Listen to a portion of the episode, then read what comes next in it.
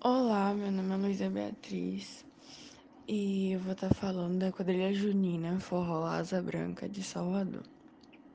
As quadrilhas saíram da Europa e chegaram aos salões brasileiros em princípios do século XIX e especialmente em algumas zonas rurais.